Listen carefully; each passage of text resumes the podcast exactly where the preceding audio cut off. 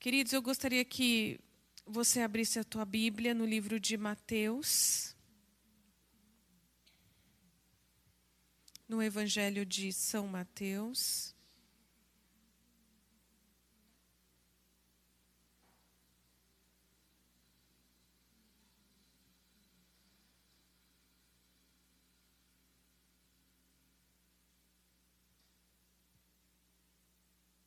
Glória a Deus. Espera aí um pouquinho.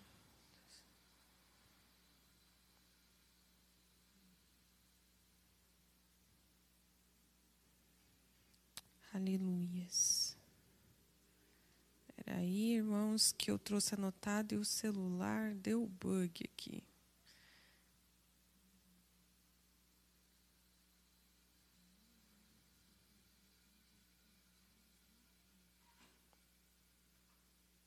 Aleluias.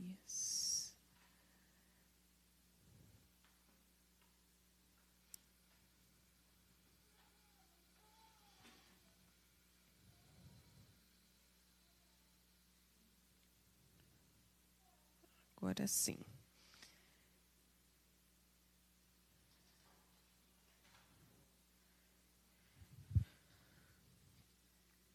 Perdão, queridos, é Marcos capítulo 1. Marcos, capítulo 1.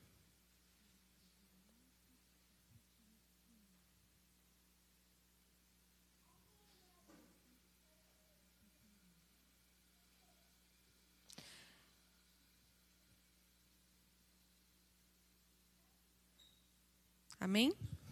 Marcos 1, verso 1 diz assim: princípio do Evangelho de Jesus Cristo, Filho de Deus. Como está escrito nos profetas: Eis que eu envio o meu anjo ante a tua face, o qual prepara o teu caminho diante de ti. Voz do que clama no deserto, preparai o caminho do Senhor, endiretai as suas veredas apareceu João batizando no deserto e pregando o batismo do arrependimento para a remissão dos pecados. E toda a província da Judéia e os de Jerusalém iam ter com ele. E todos eram batizados por ele no Rio Jordão, confessando seus pecados. E João andava vestido de pelos de camelo e com um cinto de couro em redor de seus lombos, e comia gafanhotos e mel silvestre. E pregava dizendo: Após mim vem aquele que é mais forte do que eu, do qual não sou digno de, abaixando-me, desatar a correia das suas sandálias. Eu, em verdade, tenho-vos batizado com água. Ele, porém, vos batizará com o Espírito Santo. Glória a Deus. Queridos, hoje eu gostaria que a gente conversasse um pouquinho, que a gente trocasse aqui esse trecho da palavra de Deus que fala um pouco sobre João Batista. A gente fala muito e já falamos e conhecemos, né? Pelo menos a gente sabe que boa parte de nós Sabemos muito da história de João Batista, a voz que clama no deserto. E olhar para João, toda vez que a gente fala de João e a gente lembra de João, a gente lembra daquele, daquele homem, daquele profeta, que pregava com toda a ousadia. Eu acho que João Batista, durante o período que ele iniciou as pregações, que ele iniciou a preparação do caminho para Jesus, João fez poucos amigos e muito mais inimigos. E é estranho porque quando a gente fala, poxa, é, foi um, um, um, camarada que eu acho que viveu mais isolado do que rodeado de pessoas. João, ele ele foi preparado desde o ventre né, de Isabel. E Zacarias, ele era um sacerdote. E tudo indica, pelos que os teólogos falam, que João praticamente viveu a sua vida no deserto. Encostado ali na Judéia, próximo do Mar Morto. E por que que, que João cresceu talvez mais no deserto do que nas, nas, nas sinagogas, né? Até porque Zacarias era um dos sacerdotes. Os estudiosos dizem, queridos, que naquele tempo houve um grupo de pessoas, de judeus, que partiram para o deserto porque eram muito contra as apostasias que os sacerdotes vinham trazendo nas sinagogas. Tanto é que a gente vê que no ministério de Jesus, as pessoas que Jesus talvez mais enfrentou foram os religiosos. Caifás foi um deles. E quando Zacarias pega Isabel e, e, e João e parte para o deserto, ele provavelmente ele vai com esse grupo de pessoas que já não concordavam mais com o que estava acontecendo nas sinagogas. E João, em vez de crescer como um filho de um sacerdote dentro das sinagogas, João cresceu no meio do deserto. E é lá que ele começa. A gente vê que João ele começa ali em volta do, do, do Mar Morto, pregando o Evangelho, na verdade, anunciando, preparando o caminho para as boas novas. E quando a gente é, olha para João e vê João Batista, né, naquela, você vê que João não era como os judeus comuns, irmãos. Né? Ele não vestia todas aquelas roupas que os judeus que era comum nas sinagogas. E é interessante que Marcos ele relata exatamente e o porquê que o Evangelhos né, relatam as vestimentas de João Batista. Qual é o significado da Bíblia relatar as vestimentas dele? E quando a gente olha para esse momento, que a Bíblia fala assim, ele vestia roupas, né, ali de pele com um cinturião, ele não era muito. Você vê que João Batista ele não tinha muito aquela preocupação de ser parecido com os sacerdotes, apesar de ser descendente deles. E diz a palavra de Deus que ele vive no deserto se alimentando de gafanhoto e mel. Ele não tinha toda a alimentação que a, regalia do povo judaico teve. Ele, ele cresceu no deserto sendo preparado para isso. Então você vê que a alimentação de João era alimentação até fitness, né, irmãos? Era o gafanhotinho ali, um melzinho. E foi assim que João conviveu a sua caminhada no deserto. E o preço que ele pagou para preparar esse caminho. E quando a gente olha para isso, queridos, a gente vê, poxa, como que Deus prepara João Batista? Como que Deus preparou este homem que preparou o caminho para o Messias? Ele foi escolhido desde o ventre de Isabel, tanto é que a palavra de Deus diz que Isabel tinha um parentesco com Maria. E quando Maria vai visitá-la, diz que João salta no ventre da, de Isabel. Que ele reconhece ali a santidade de quem estava chegando. E isso é tão maluco, irmãos, porque existem estudiosos que dizem, não, como que isso? É normal um bebê se movimentar na barriga da mãe. Só que alguns é, neurocientistas, eles dizem que, e tanto é que a gente vê isso, a gente que é mãe, a gente percebe que Há momentos que quando você está ali e o bebê já consegue reconhecer o seu tom de voz, o bebê já consegue reconhecer é, com quem está perto dele, quem fala né, com ele, a gente sente que o bebê mexe. Né? Eu, quando estava gestante, que eu chegava do trabalho em casa e que o meu esposo ia falar com a Beatriz, a gente percebia que a Beatriz começava a se movimentar no meu ventre. Ela mexia, né? Tinha dias que, de madrugada, eu sentia que o pezinho dela vinha entrando. Aí eu acordava o Enéas, estava, nossa, daí o Enéas ia, começava a conversar com ela, a gente percebia que ela acalmava o pezinho. Então, os neurocientistas dizem que os bebês, eles têm essa percepção, eles têm uma mente ativa já no ventre da mãe. E isso é tão interessante, queridos, porque toda vez que a gente vê estudiosos se levantando para contradizer aquilo que a Bíblia diz, as ciências vêm e prova e comprova aquilo que está acontecendo. Então, o que João sentiu no ventre da sua mãe com certeza já era sinais da sua consciência.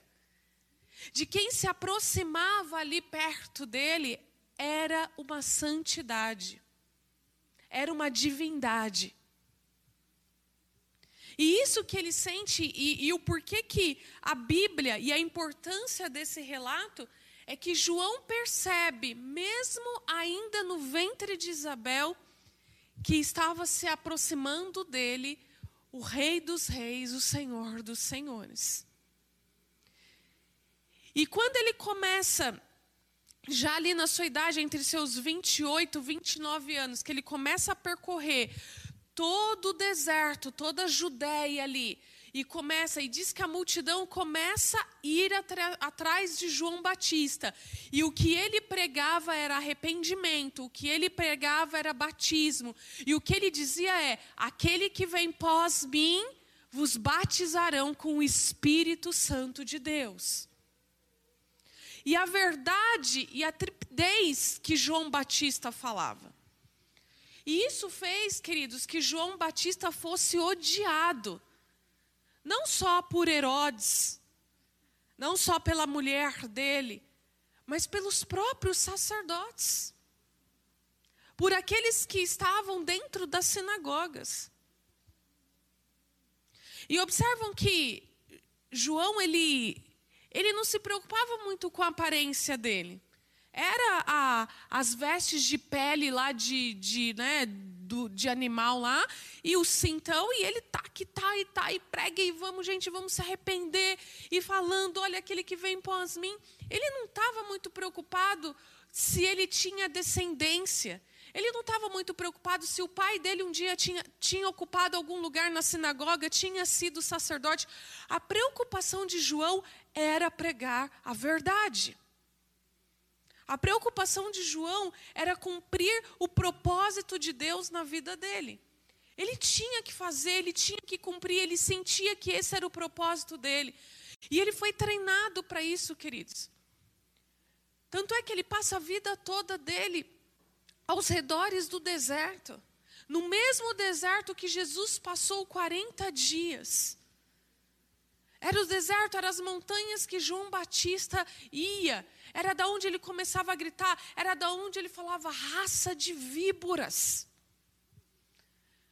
João, ele, ele não se preocupava se ele estava fazendo amigos, ele não se preocupava se os descendentes dele, se as pessoas da qual ele vinha, da descendência dele, estava dizendo dele. A preocupação dele era cumprir o propósito de Deus. A preocupação de João era realmente preparar o caminho.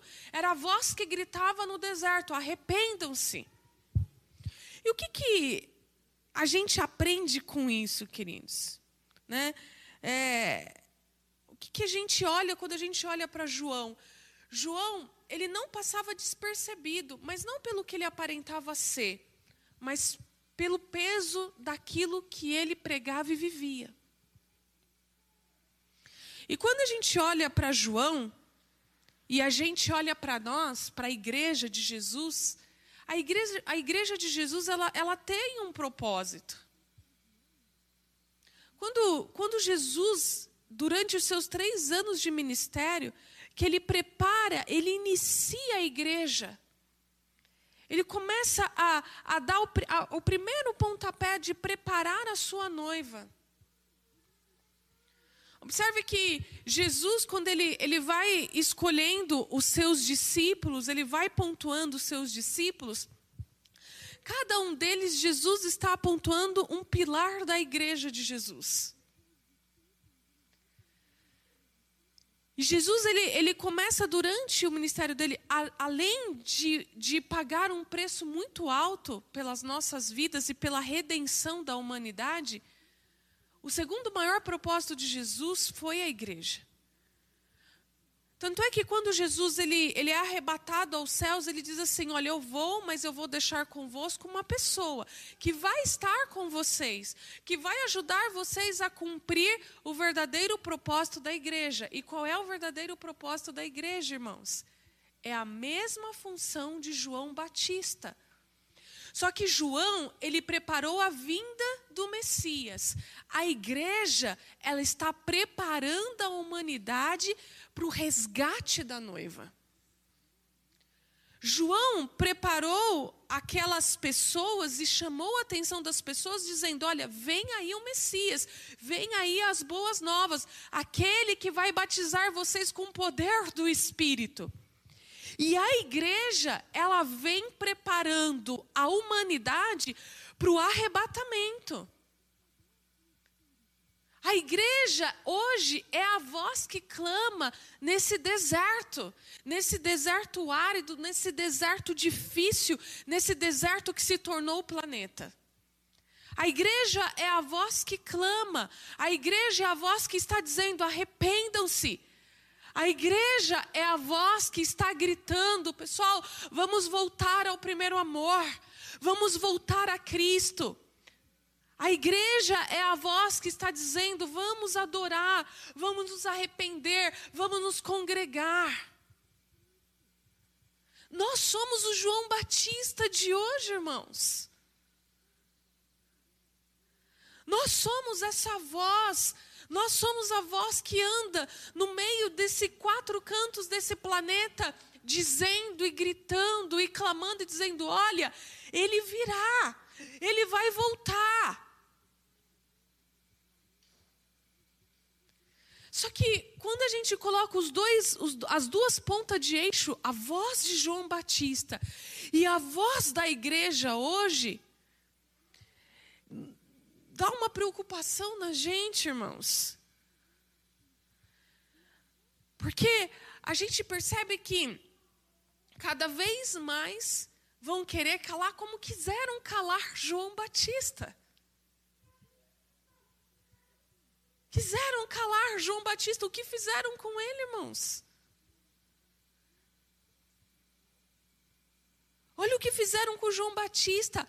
E isso, a, o mesmo complô que se fazia para calar a voz que há mais de dois mil anos atrás gritava dizendo que viria o Messias.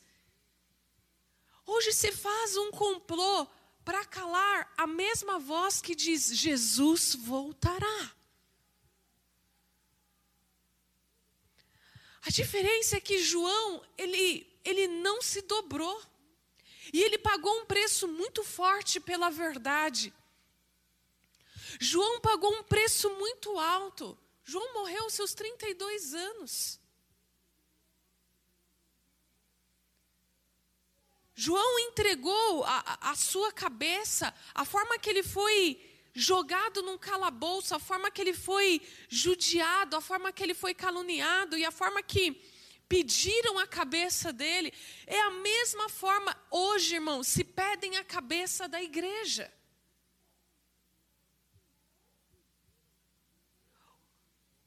Jesus, quando ele fala que não houve homem saído de mulher com tanto valor como João Batista.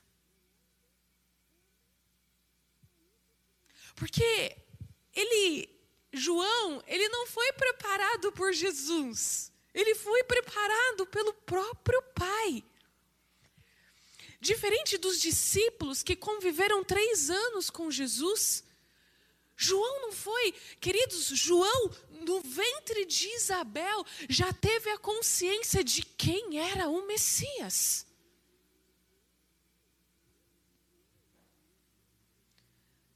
João, ele, ele, ele veio realmente para preparar, ele foi instituído por Deus. E provavelmente muito tentado por Satanás.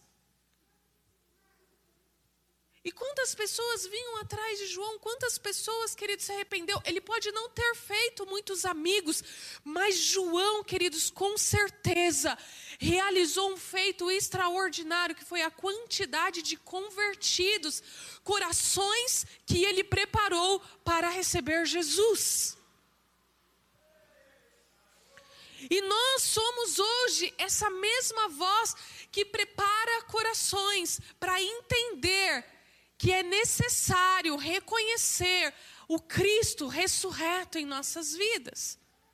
Nós somos a boca hoje que prega as boas novas. E uma coisa interessante, queridos, de João é que João, ele não ele não buscava honra. João não era a pessoa que ficava maquiando as coisas.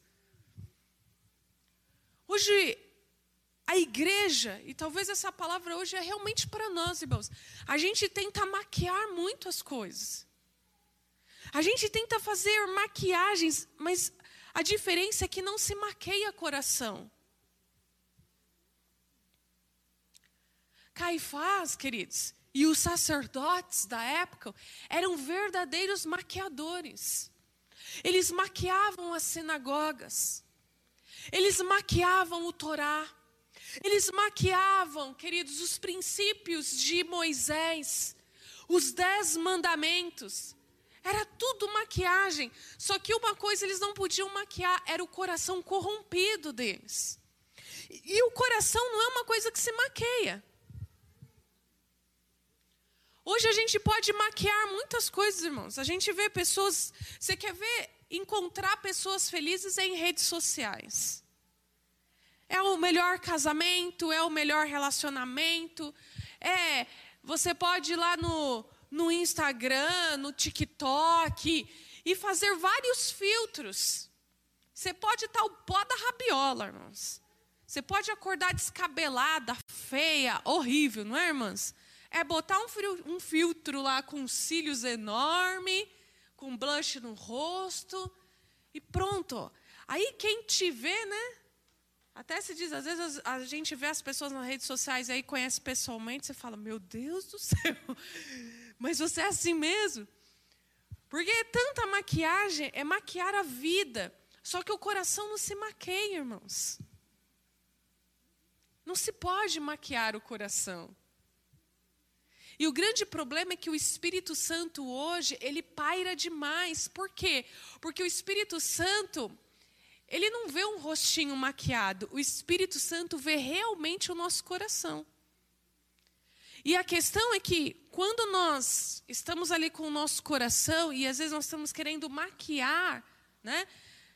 Às vezes o Espírito Santo quer fazer uma obra muito maior dentro de nós, mas é muito mais fácil maquiar o exterior do que permitir a ação do Espírito em transformar o nosso interior.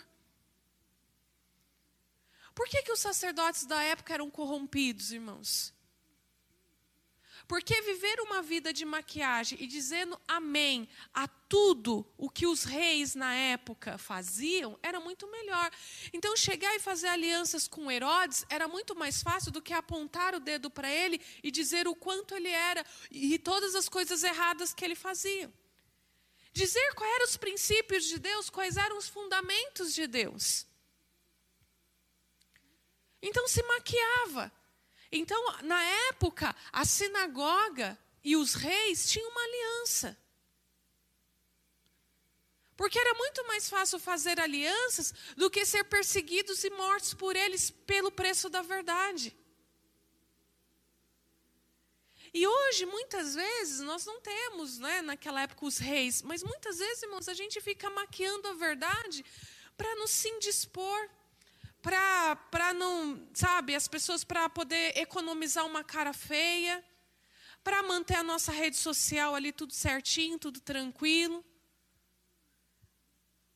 Por que, que João era odiado por muitos? Porque ele falava: vocês são raça de víboras. Vocês são hipócritas. Vocês estão ali, ó, por fora, tudo, mas dentro do, dos copos são tudo sujos, imundos. Se vocês não se arrependerem, se vocês não converterem os seus corações, porque João Batista apontava o dedo para Herodes e dizendo: Olha, aquele que vem pós mim é muito, mas muito maior que você, é o Rei dos Reis, é o Senhor dos Senhores. Hoje a gente passa pano, irmãos. Hoje, muitas vezes, a gente tem medo de viver a verdade da palavra de Deus. E sabe por quê?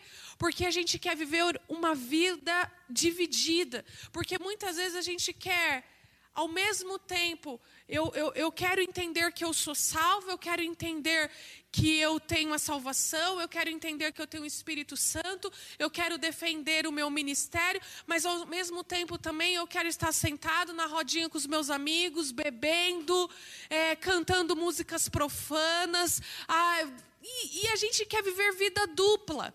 E viver vida dupla é muito complicado e arriscado, irmãos. E era isso que as sinagogas viviam na época, eram vidas duplas. Eles eram defensores do Torá, eram eles que tinham que ir lá e, e, convencer as pessoas a se arrependerem, era eles que defendiam os princípios de Deus. Mas eles queriam uma vida dupla. Eles, queriam, eles gostariam de continuar vivendo dentro da sinagoga, mas efetivar alianças com os reis da época. E João Batista não era assim. Então ele preferiria comer gafanhotos e mel no deserto do que estar dentro das, das sinagogas jantando e comendo do melhor, mas tendo que se dobrar a toda a podridão que naquela época Jerusalém vivia. E hoje nós vemos, queridos, e não só hoje, mas eu digo desde a igreja primitiva, porque depois de João Batista, a gente viu Pedro vindo, Lucas vindo, Marcos, a gente viu Barnabé, a gente viu o apóstolo Paulo, a gente viu João. E todos eles tiveram que pagar um preço pela verdade.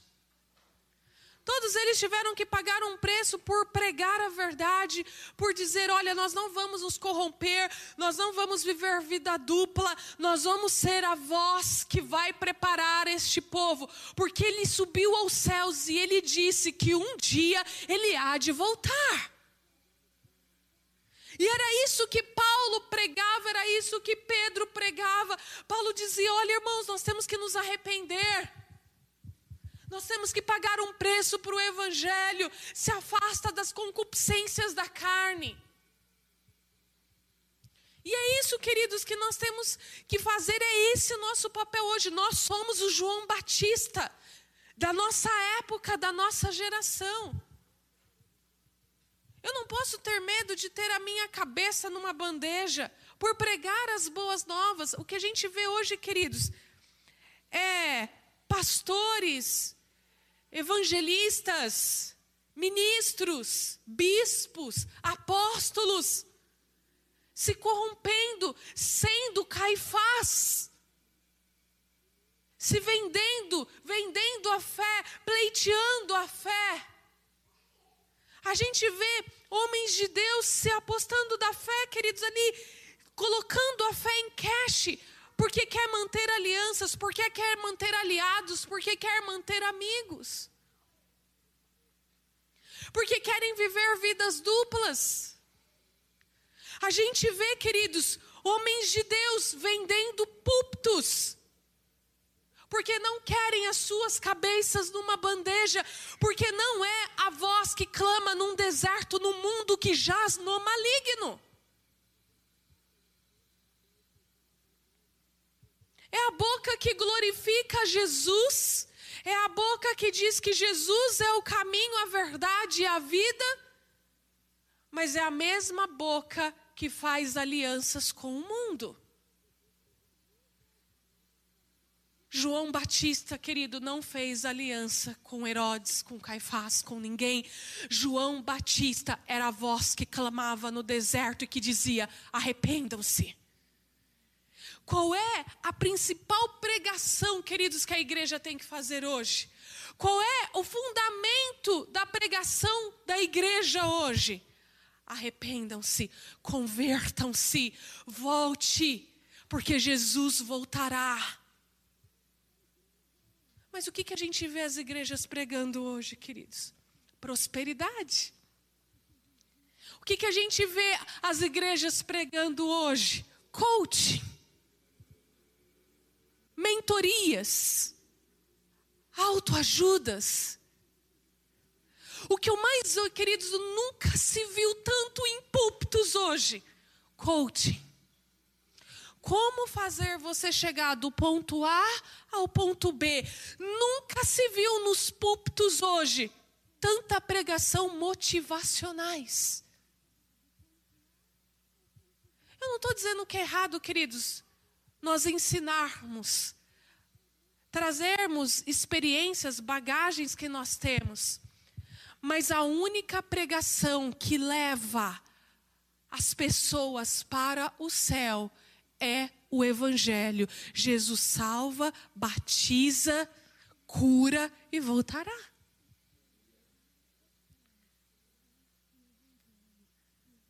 Não adianta eu ficar ensinando, queridos, para dar coach, para dar mentoria, para dar ajuda. Existem psicólogos, existem terapeutas, existem, existem psicanalistas.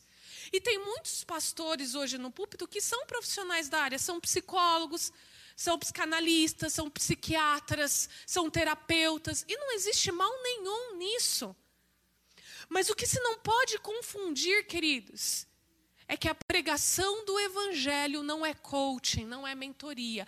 A pregação do evangelho é pura e genuína e é a voz que clama hoje nesse mundo.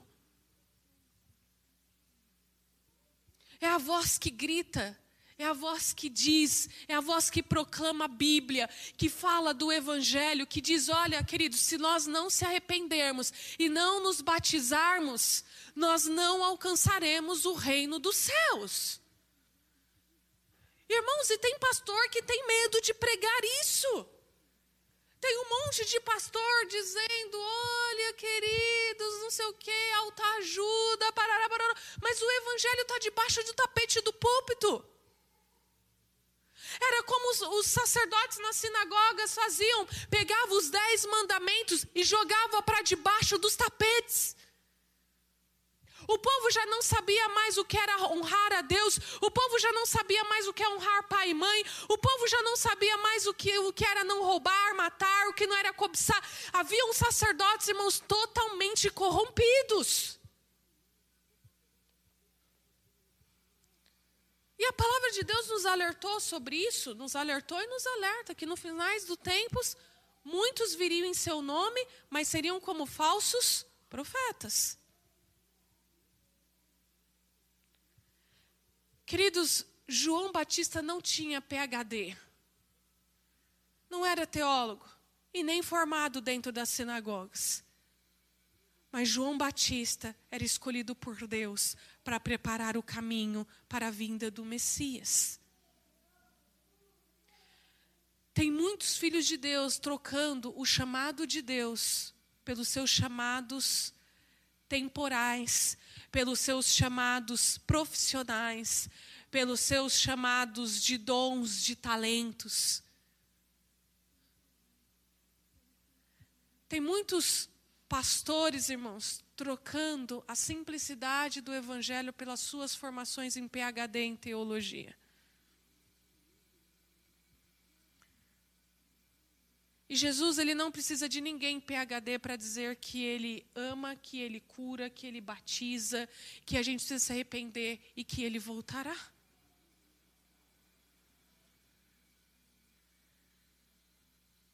A igreja de Jesus, irmãos, ela não pode se perder como os sacerdotes se perderam naquela época.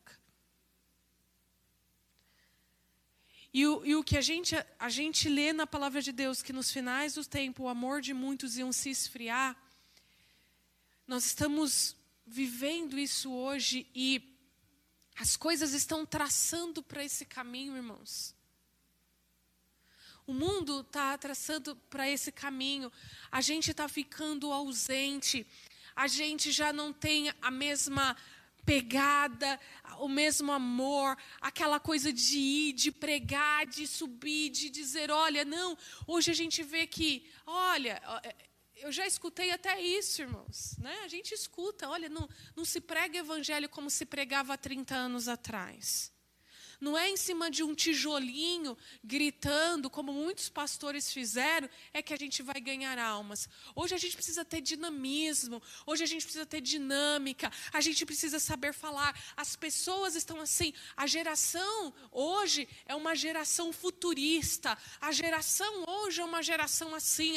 E aí a gente fica procurando artifícios e se inibindo de dizer, poxa, eu não tenho todo esse PhD para falar de Jesus. E não é muito diferente, querido, do que os sacerdotes faziam lá atrás. O povo se sentia escravo dos sacerdotes, tinham medo. Ai, ai, e Jesus veio quebrando tudo isso. Eles olhavam para Jesus, ó, oh, você está fazendo isso no sábado. Jesus veio detonando todos esses paradigmas e começou com João Batista. E é isso que vai acontecer, irmãos, com a igreja que prevalecer, a igreja que prega o evangelho genuíno, o evangelho que salva. Não é um evangelho de PhD, não é um evangelho de coaching, não é um evangelho de mentoria, mas é o único evangelho puro, simples, genuíno que salva e que arranca as pessoas do inferno. E nós não estamos aqui, queridos, para arrancar as pessoas dos, de autoajuda, para dar para pessoas canales. Nós estamos aqui para dizer para as pessoas e para arrancá-las da mão de Satanás e dizer: existe um reino dos céus.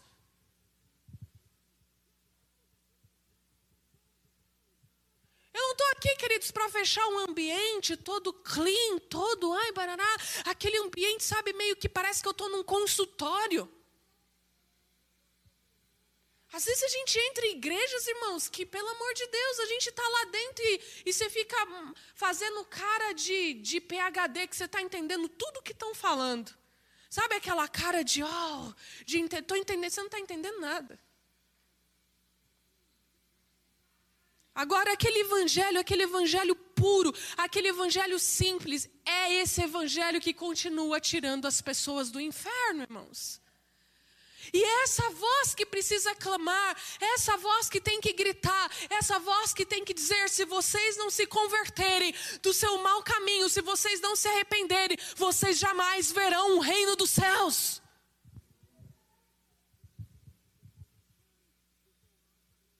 A gente não precisa ser o cristão almofadinho, irmãos. O cristão todo bonitinho, o cristão cheio de, de pérolazinhas, cheio de glitter, cheio de sabe? É o que a gente vê hoje. Não, queridos, nós somos cristãos e nós temos que pregoar a verdade. E a palavra de Deus é sim, sim, não, não. Não existe meio termo.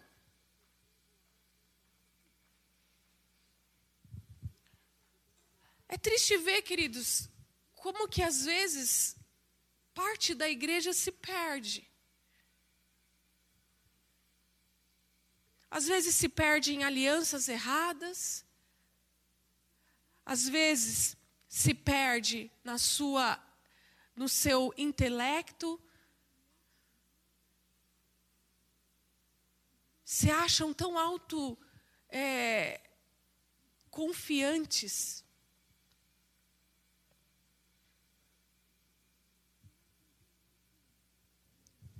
A gente escuta tanto falar de militância, né, irmãos? É tanta gente hoje militando para um monte de coisa, mas a gente deixou de ver pessoas militando por Jesus.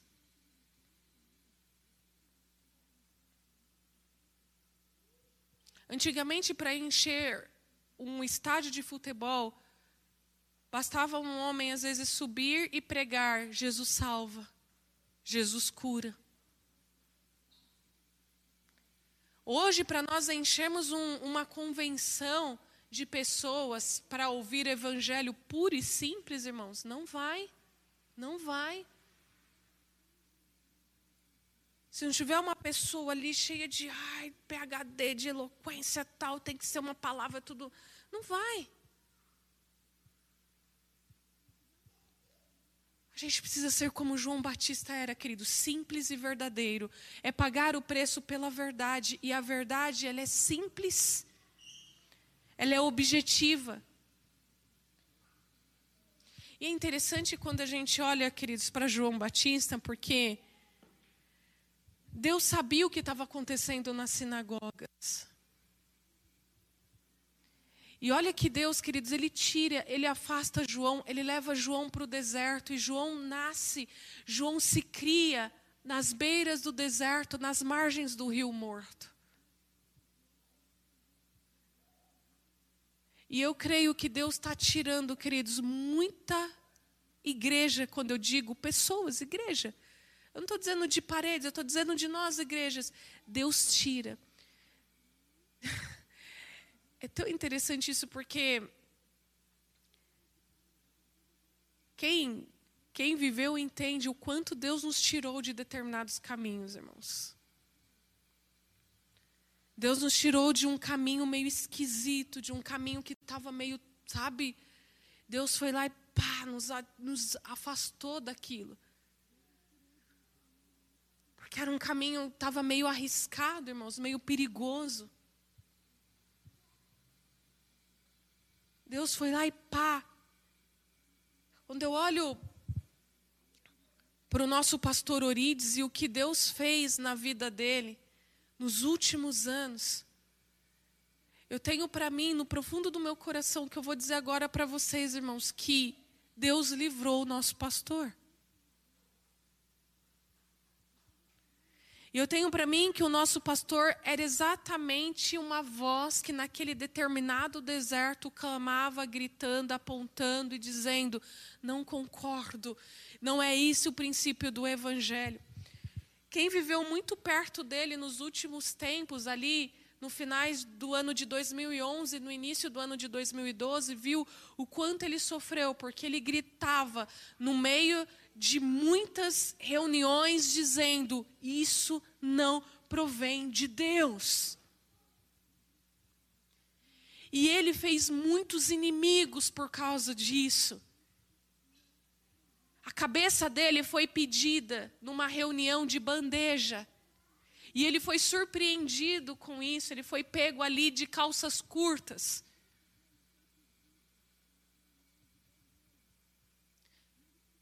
E a gente pode ver, irmãos, que muitos homens de Deus são, são, morrem assim, esquecidos.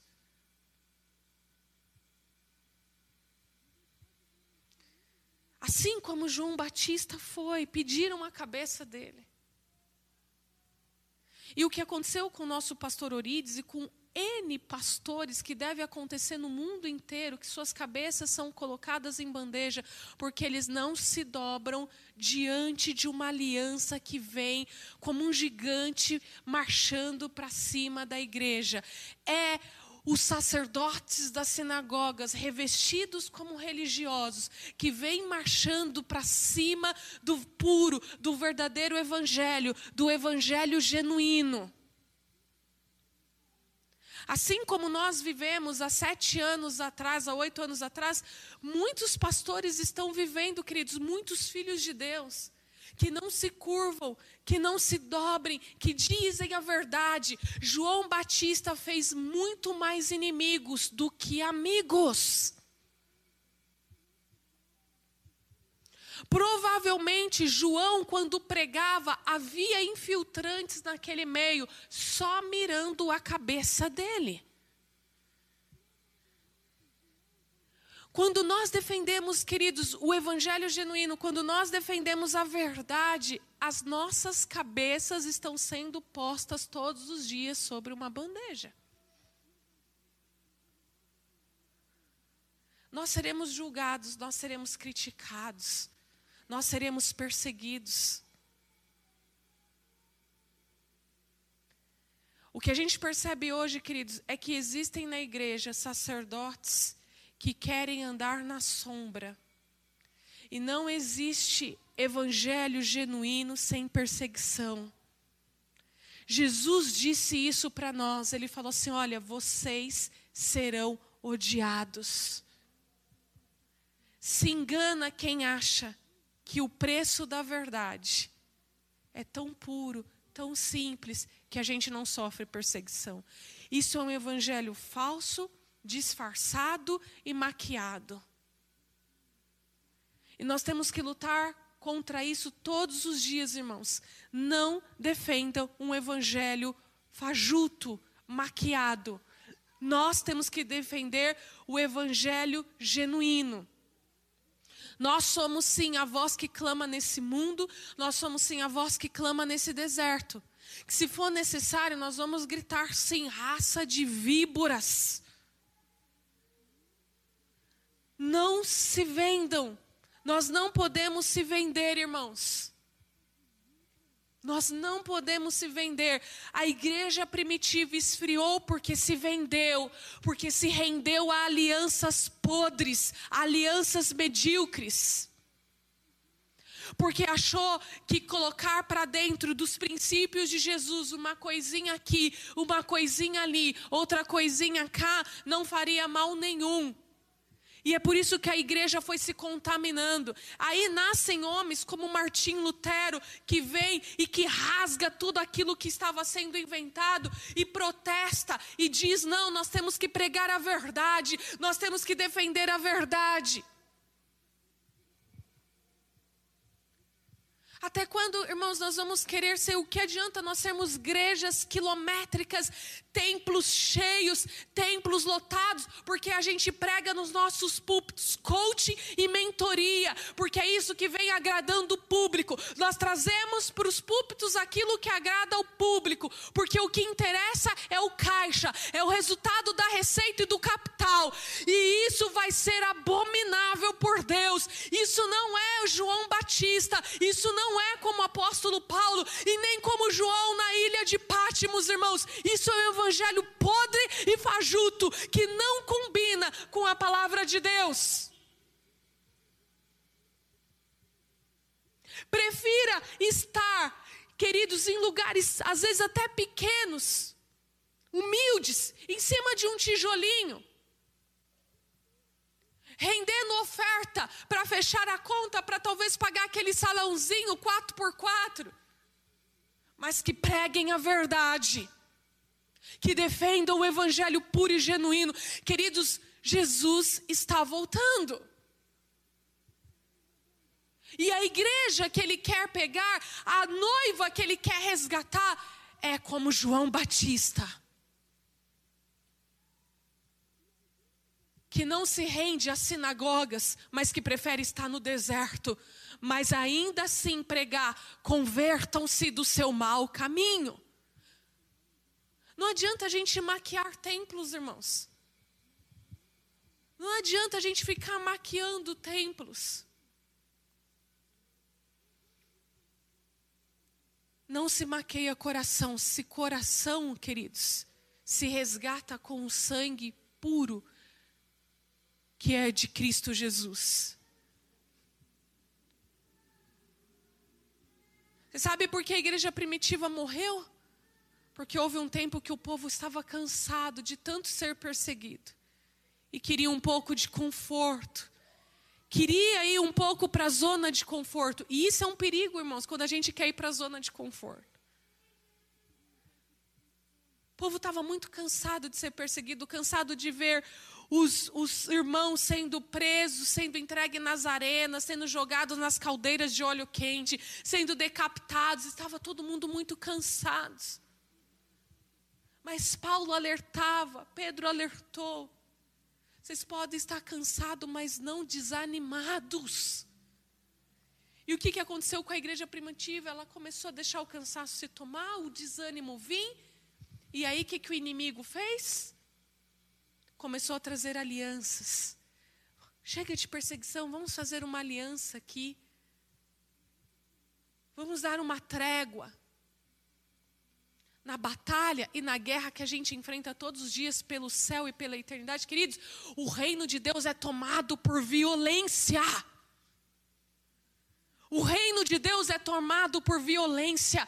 Nós vamos passar a nossa vida toda, irmãos, brigando nós vamos passar a nossa vida lutando para tomar o reino de Deus. É lutando contra a carne, é lutando contra o mundo, é lutando contra os principados e potestades do mal, é a vida toda. Ao momento que a gente entra para uma zona de conforto, que a gente fala, eu quero o Senhor, eu quero sombra e água fresca, balançando o dia todo. Toda vez, irmãos, que o homem de Deus se propôs ir para a zona de conforto, ele foi tragado. Ele foi tragado. Toda vez que o homem de Deus se propôs a ir para uma zona de conforto, a sair fora e a fugir da guerra e da batalha, o inimigo o tomou. E é isso muitas vezes que nós estamos vendo acontecer com a igreja hoje. A igreja ela está cheia de, de parâmetros, cheios de teologia, cheio de estratégias. A estratégia daqui, a estratégia de lá, monta estratégia lá, monta estratégia cá. E ela está perdendo a essência dela. A essência da voz que clama no deserto. Pastores andando de blindados, casas, morando nos Estados Unidos, vivendo casas com piscina, casa, zona de conforto. Pura zona de conforto. Vendendo fé. Quem dá mais, tem mais. Como se no reino de Deus, irmãos, fosse comprado. No reino de Deus não se compra, o reino de Deus é tomado. Fica uma palavra aqui, irmãos, para a igreja, para nós. Ou você toma o reino de Deus por violência, ou você vai ser tragado pelo mundo espiritual. Ou você sai da sua zoninha de conforto e parte para guerrear e estreitar o teu caminho, ou você vai ser tomado. Podre e apodrecendo porque quanto mais parado nós ficamos na nossa zona de conforto, mais podre nós vamos nos tornando. Não existe vida dupla no Evangelho de Cristo, irmãos. Ou nós somos convertidos e nos arrependemos dos nossos pecados, ou nós estamos, querido, assim como Caifás e os sacerdotes da época estavam, corrompidos. E a gente pode ter coach, mentorias, autoajudas e se sentir até bem. Porque uma coisa é se sentir bem, queridos, no nosso, no nossa, na nossa consciência, mas outra coisa é se sentir bem no espírito.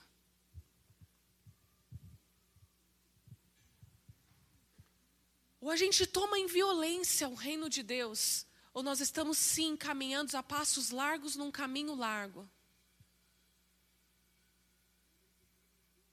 Nós não estamos aqui para fazer aliança com ninguém. A nossa única aliança é com Deus, irmãos. E quando nós temos uma aliança com Deus, nós cumprimos o propósito dele. A gente não fica maquiando. Não se maqueie as coisas de Deus.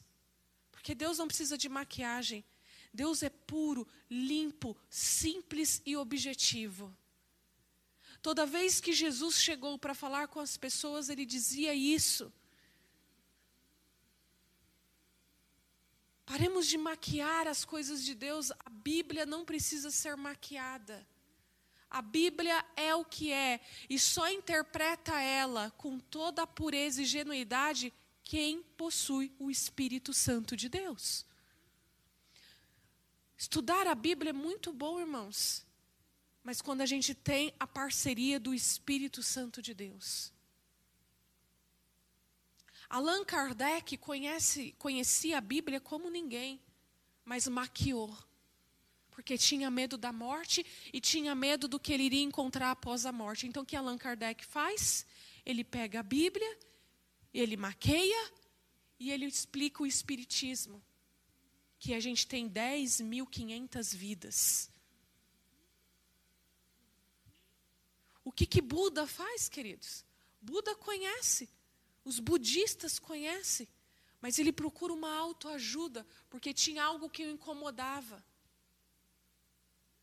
Toda vez que a gente maquiar a Bíblia, irmãos, toda vez que a gente maquiar a palavra de Deus, porque a gente quer maquiar algo que a palavra de Deus nos confronta, nós estamos caminhando para o inferno. Não se maqueia a palavra de Deus. Igreja de Jesus, pare de maquiar a sua vida. Ou tu és a voz que clama no deserto e prega o evangelho do arrependimento, as boas novas. Ou você não é. Porque quando chegar o dia, ele vai separar os bodes das ovelhas, o joio do trigo. E para Deus não existe meio trigo, meio joio, meio bode, meio ovelha. Para Deus existe ovelha, ou bode, ou, ou trigo e joio, queridos. Eu não posso ter uma vida dupla. Eu não posso ter uma vida que prega o evangelho, que vai, que diz que Jesus cura, que Jesus salva, que Jesus batiza, que a gente tem que se arrepender dos pecados e roubar impostos e adulterar e mentir Eu não posso ser a, a, a, boca que, que louva, que, que se diz adorador, que sabe, que está ali adorando ao Senhor.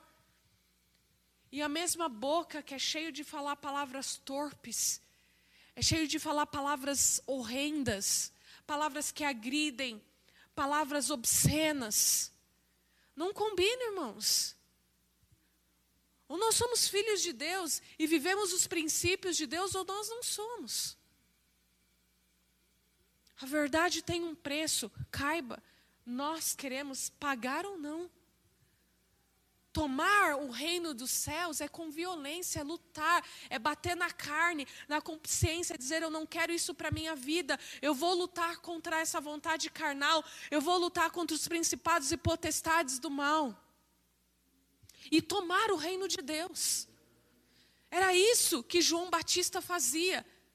Eu não vou comer da mesa dos profanos. Eu prefiro comer o gafanhoto e mel. Eu prefiro passar a minha vida me alimentando de gafanhoto e de mel do que me aliar às mesas fartas, mas corrompidas.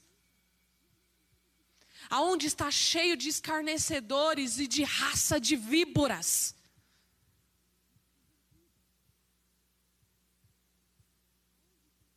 Ai de nós, irmãos, que conhecemos a verdade e a maquiamos para poder viver uma vida dupla.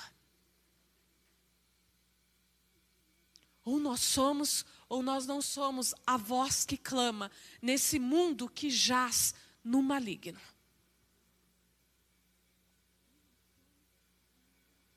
Jesus deixou quando ele disse assim: Olha, não houve homem que saiu de um ventre de uma mulher tão grande e tão honroso como João Batista. Que a gente possa ouvir isso quando ele dizer: Bem-aventurado és tu, bem-vindo. E não é fácil, não, irmãos. Tomar o reino de Deus não é fácil, é muita violência. Nós vamos ter que abater todos os dias. Muitas vezes nós vamos ser discriminados, como diz aí a regra hoje, cancelados.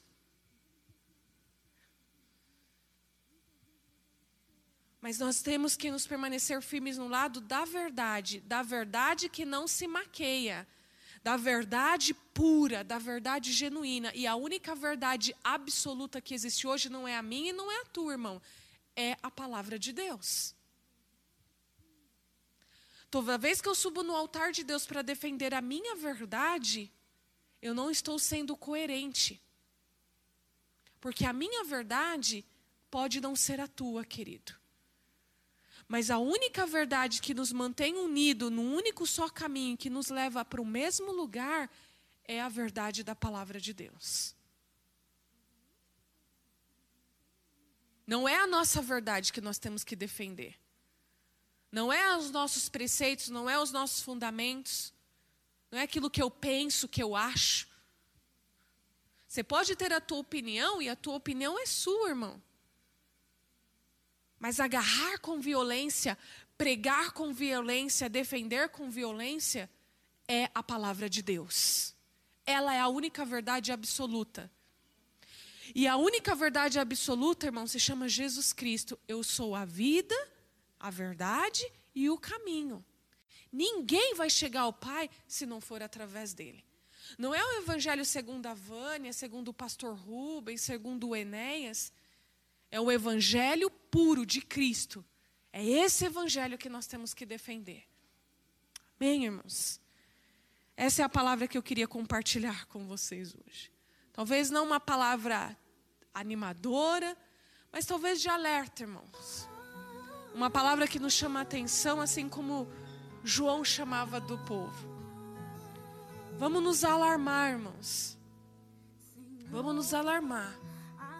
Nós somos, nós precisamos ser mansos como a pomba, mas astutos como a serpente. Somos a voz, querido, nós temos que ser essa voz que defende o evangelho da mesma forma que a gente defende aquilo que a gente acha, que a gente, sabe, da mesma forma que a gente vê pessoas defendendo política, defendendo fundamentos, defendendo militâncias. Essa força, essa garra para defender o evangelho de Jesus, irmãos. É o evangelho que salva. É o evangelho que leva para o céu. A gente não está defendendo o evangelho que vai dar dinheiro, o evangelho que vai te dar uma vida melhor, o evangelho que vai te dar uma vida de bonança. Mas é o evangelho que salva. É o evangelho que arranca do inferno. É o evangelho poderoso que quebra as armas de Satanás. É o único evangelho que nos leva para o céu, que é onde nós vamos ter vida eterna onde o ladrão não pode roubar, o ferrugem não pode corroer. É o evangelho que força as pessoas a pensarem nas coisas do alto, não nas coisas momentâneas. Queridos, um vírus desconhecido mata pessoas em 10 dias.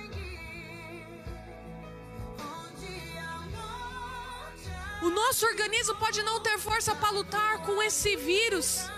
Mas contra o vírus do pecado, irmãos, nós temos que gritar, nós temos que proclamar: arrependam-se, arrependam-se. Porque este é a hora, este é o momento. Não é um evangelho duplo. Evangelho não é um evangelho que satisfaz a alma, mas é o evangelho que resgata o espírito.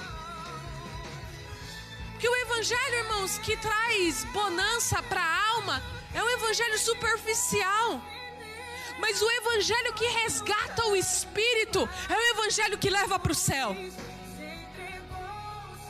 É o evangelho que arrebenta com o inferno, é o evangelho que arrebenta com o pecado, é o evangelho que transforma, que muda vidas. É o evangelho, queridos, que tira a gente de um caminho de mentira, que nos converte. É o evangelho que faz a gente dividir o que tem a viver a igreja como a igreja tem que ser, amando o próximo, trazendo as pessoas para o evangelho puro. É o evangelho que prega os princípios de Deus, que prega, querido, um casamento nos princípios de Deus, a educação dos filhos no princípio de Deus, o caráter do homem e da mulher nos princípios de Deus. É muito mais do que psicanálise, é muito mais do que terapia. Esse é o evangelho que leva para uma vida eterna ao lado do Pai. Muito mais do que um evangelho que te diz e que fala para você: olha, olha para o seu interior, você vai ter essa vida, olha, mentaliza, mentaliza. Não, é um evangelho que diz para você: olha, se você não for com ousadia e com violência, se você não lutar contra a tua carne, você jamais verá o reino dos céus. Esse é o evangelho que nós temos que gritar e proclamar, irmãos. Sim, é o evangelho que nos tira de uma vida de pornografia, que nos tira de uma, de uma vida de medíocre, de uma vida de mentiras, de uma vida de caráter forjado, aquele caráter medíocre, podre. Esse é o evangelho. É o evangelho que faz a gente se comprometer com o reino de Deus, que faz a gente se comprometer com o evangelho que tem uma aliança com Jesus. É o evangelho que transforma. É aquele evangelho como Maria, quando chegou ali com Jesus, faz as pessoas sentirem a santidade chegando. Sim, irmãos, é um evangelho de santidade. Vamos buscar o caminho de santidade, irmãos. Em nome de Jesus. A gente precisa buscar o caminho de santidade, ser santo como o Senhor foi. Ser bondoso, ser longânimo, ser fiel, ser benigno irmãos, onde estão tá os frutos do Espírito na igreja de Jesus? Uma igreja que parece que só quer se maquiar. É púlpito bonito, é tudo bonito, púlpito, músicos excelentes, cheios, mas vazio, oco. Que prega aquilo que o público quer ouvir, porque a receita precisa fechar. Que está preocupado com dinheiro, que está preocupado com status João Batista estava se lixando para isso, irmãos. Tava com a roupinha dele de pele lá, o seu cinturão de couro e lasca pregando o evangelho e lasca preparando o caminho, porque o compromisso dele era com Deus. Que compromisso é esse que nós temos que Deus que a gente se corrompe, irmãos? Que a gente se vende A gente troca toda uma construção de uma vida espiritual por duas noites de prazer. A gente troca uma comunhão com Deus por uma embriaguez, se enfiando de bebida alcoólica e dizendo que está tudo certo, que está tudo perfeito. Essa é a igreja repensada, essa é a igreja nova, que eu posso encher a minha geladeira de Heineken de bebidas e eu quero justificar um problema atrás do outro, que adianta eu ir na igreja? Então eu justifico que eu possa encher a minha casa de bebidas, encher a minha cara com a minha família e ensinar os meus filhos que está tudo certo. Que isso que nós temos pregado, irmãos, que o jovem pode estar na igreja, mas ele pode fumar também. Que tipo de evangelho é esse que nós estamos pregando, irmãos? Que a gente ensina para os nossos jovens que eles podem manter uma vida sexual ativa desde que eles usem camisinha. Que a gente já não ensina mais os nossos filhos a se preservarem. Que evangelho é esse que nós defendemos, querido? Que a gente vê os nossos filhos colocando piercing para todo quanto é lado tatuando e a gente fala, tatua Jesus e tá tudo certo. Irmãos, as coisas estão de uma forma que a gente está se conformando, e a palavra de Deus diz: não vos conformeis com este século, mas transformais no poder da palavra, no poder da verdade. É assim que nós temos que tratarmos. Nós estamos vivendo um evangelho como Caifás viveu, irmãos como os sacerdotes viviam. A gente faz moeda de troca e está tudo certo. Mas um dia nós prestaremos contas, irmãos. Todos nós, sem exceção. Vamos refletir, Igreja de Jesus, como é a nossa voz hoje? É a voz que está dentro das sinagogas? Ou é a voz que está clamando no deserto? É a voz que está conformada nas sinagogas? Ou é a voz que está dizendo: não me importa, eu dou a minha cabeça na bandeja, mas eu continuo pregando a verdade? A igreja de Jesus precisa refletir, irmãos. Ou nós iremos nos perder, querido, como os nossos irmãos lá atrás muitos se perderam, porque estavam cansados porque queria uma vida numa zona de conforto. E viver o Evangelho de Jesus, irmãos, é estar tá totalmente fora dessa zona de conforto. Reflitam, que a gente possa refletir, queridos.